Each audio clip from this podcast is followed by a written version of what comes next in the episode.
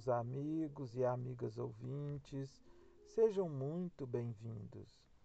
Eu sou Joelmer, do Grupo Clarear, e estamos de volta para finalizar a apresentação do capítulo 11 do livro Conflitos Existenciais. Nesse item, vamos explicar a terapia da neurastenia.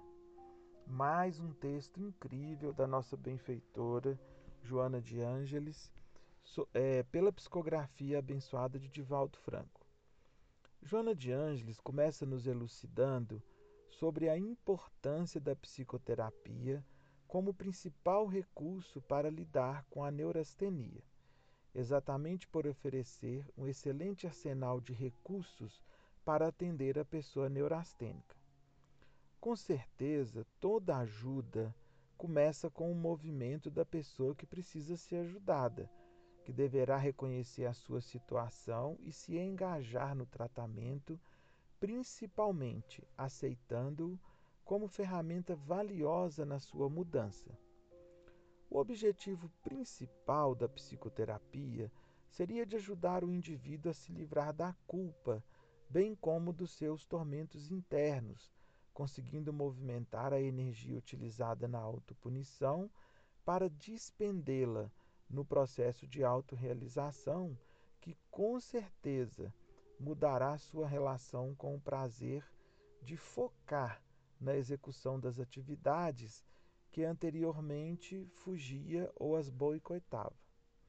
Esse empenho na execução das atividades é o mesmo observado, como nos esclarece a benfeitora, abre aspas, na prática de cientistas, artistas, estudantes, buscadores de ideais e concretizadores de sonhos que se entregam a esforços sobre-humanos, às vezes sem que a estafa exaustiva tome conta das suas energias. Fecha aspas. E mesmo o cansaço natural, que ocorre nestes casos, se recompõe facilmente pelo repouso igualmente natural, que renova as forças e os mantém na faina a que se dedicam. Joana recomenda ainda em seu texto que deve-se privilegiar o tratamento psicoterapêutico ao medicamentoso de natureza psiquiátrica, exceto nos casos graves e com tendências ao desenvolvimento da esquizofrenia. A, psicoterapia bem conduzida tem por objetivo resgatar a confiança do indivíduo em si mesmo, ao buscar as causas geradoras da culpa e de todos os conflitos que ela traz, levando o ser à aceitação da própria realidade, renovando suas metas de vida, sempre com foco no próprio bem-estar. Com o objetivo de lidar com as recidivas, que provavelmente vão ocorrer, o psicoterapeuta deverá encorajar sempre o paciente neurastênico a buscar a, os ideais de enobrecimento pessoal, deixando sua zona de conforto e interagindo com a verdadeira alegria da autorrealização.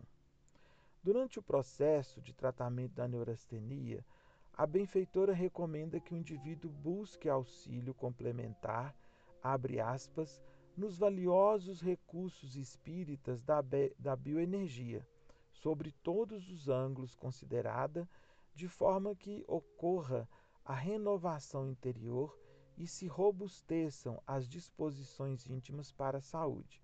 Fecha aspas.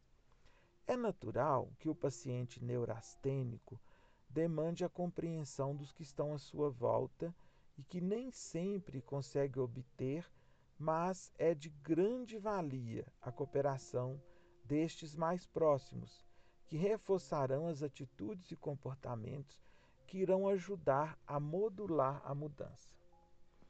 O atual contexto social envolve a todos nós em dificuldades e desafios variados, e, infelizmente, muitos não estão preparados psicologicamente para enfrentá-los. Por isso, Aqueles que sentirem esse tipo de dificuldade pode encontrar apoio nos grupos de tratamentos psicoterapêuticos é, que, nas palavras da nossa benfeitora, abre aspas, atendem perfeitamente às necessidades humanas individuais e coletivas, iluminando as consciências, amparando os sentimentos e orientando a razão para os rumos libertadores da paz e da autorrealização. Fecha aspas.